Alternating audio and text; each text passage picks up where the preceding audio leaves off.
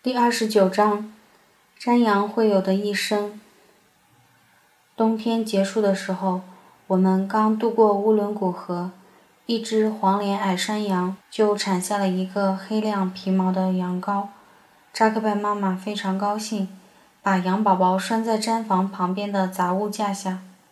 于是那一天，羊妈妈找宝宝，从早找到了晚。第二天清晨，羊群出发的时候。那个瘦小的母亲舍不得宝宝，挣扎许久，终于没有跟着队伍离开，一整天徘徊在山坡附近，凄惨地叫唤个没完。每叫几声就停下来侧耳聆听一会儿，可他的宝宝却始终不曾答应一声，傻愣愣地站在架子下一动不动，好像还不明白母亲的呼唤意味着什么。有时候明明看到妈妈了。还呆呆的，眼睛随着妈妈的身影扭动，仍一声不吭。难道所有的小羊羔一开始都是这么笨吗？矮山羊快要急死了，屋前屋后转来转去，满山头找，惨叫的扯心扯肺。有时候明明已经很靠近宝宝了，甚至就在眼皮子底下了，只需拐个弯或斜走几步，就可在木架下相见。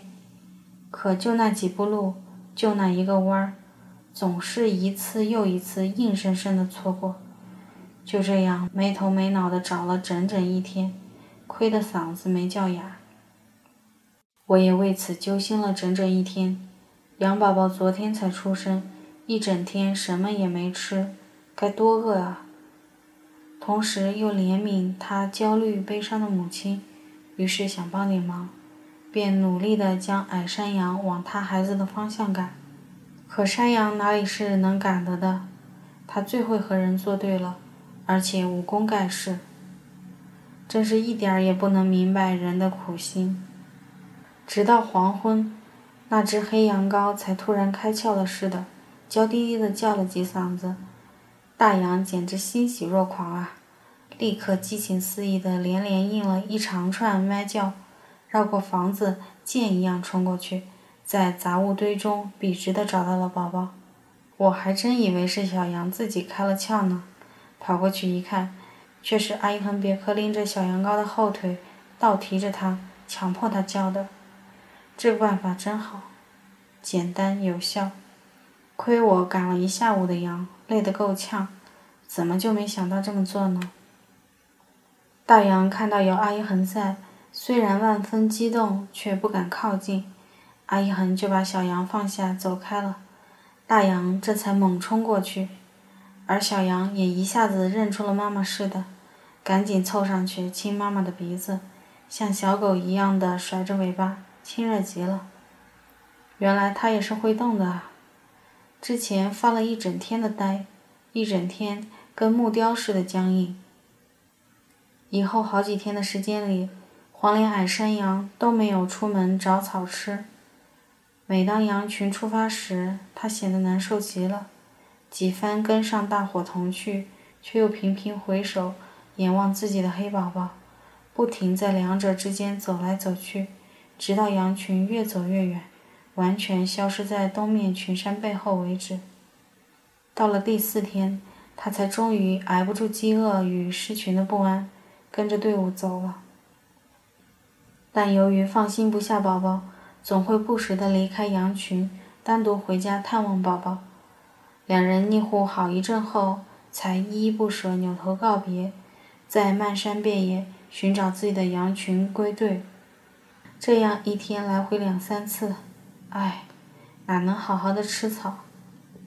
可怜的黑羊羔，不知还要绑多久才被允许加入到羊群中去。才开始，他很怕我。但我蹲在他面前，一动不动地、长久地注视着他。没一会儿，他就不怕了，还主动地向我走来。没等我反应过来，就一口含住我的手指，吮了起来。直到第六天黄昏，当羊群和平时一样，沿着条条羊道从四面八方一缕一缕聚拢在我们毡房所在的山头下时，小黑羊终于自由了。司马狐狸解下他脖子上的绳套，把它丢进羊群中。他的母亲连忙围过来亲吻个没完。那时他已经学会了辨别母亲的声音，而且还学会了呼唤母亲。最值得一提的是，他还学会了跳跃，又因为是刚刚才学会的，便蹦跳个没完。暮色里，大家都静静地等待入栏，只有他兴奋得不得了，无限新奇地上蹿下跳，偏偏跳又跳不稳当。一会儿戳这只羊一下，一会儿又吓那只羊一大跳，是整个队伍中最不安分的成员，但大家都不介意。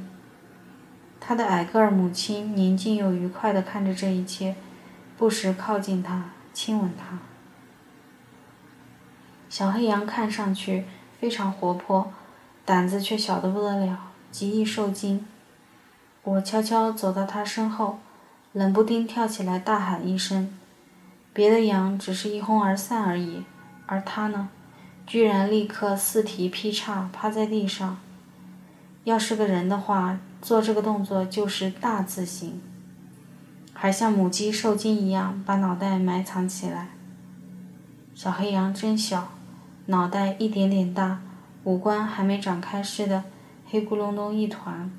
虽说是明蒙初开的生命，但已经足够神气了。它浑身漆黑，油光闪亮，背上却有一抹羽毛状的、浪漫美好的白色斑纹。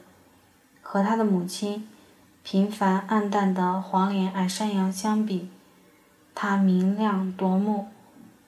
之后的日子里，面对整个羊群，我总是能一眼就找出这母子俩，一眼看到那位朴素谦虚的矮山羊。紧紧领着明星一样神气活现的黑宝宝走在队伍中。哎，这位母亲真的是非常不起眼，腿短短的，身子瘦小，要不是头上长着与身子很不相称的大羊角，我一定会误认为它也是只羊羔呢。提到羊角，短山羊的羊角真的很气派，长长的向后扭转，然后。再向两边曼妙地撑开，线条优美流畅。它身上整齐地披着根根笔直的白色羊毛，显得干净利落。不知为何，我小的时候一直以为山羊就是公羊，绵羊是母羊，后来才知是两个不同的品种。山羊是很能爬山的羊，所以才叫山羊嘛。大家都知道这个事实。但山羊还嫌不够似的，整天一没事就当着人的面爬高下低、蹦来跳去，唯恐别人忘记了。最可恶的是，越是大家正忙得团团转的时候，他们就跳得越欢。每天傍晚赶羊入栏时，明明没他们的事儿，在我家山羊不用入栏的，也非要挤在羊群里一起跳进去。进去后，再以最轻松的姿势得意洋洋地飞跃出圈墙，分明是跳给绵羊们看的，意思是看我能这样，然后再当着大家的面嗖地跳回栏里，看还能这样。于是就那么来来去去跳个没完，如履平地，看得绵羊们面面相觑，纳闷不已。有些小绵羊也学着他的样子。拼命使劲耸着身子往上蹦，但怎么可能跳得出去呢？他们一定死活想不明白，同样是羊，为什么他能做到，我就不行？由于山羊严重扰乱了羊群的秩序，愤怒的司马狐狸就扔一块石头，准确地砸中他的脖子，他一溜烟闪老远，然后大呼小叫个没完，并率领一部分绵羊往山上跑去。更是为大家忙里添乱。山羊们不但表演欲强烈，而且好奇心旺盛。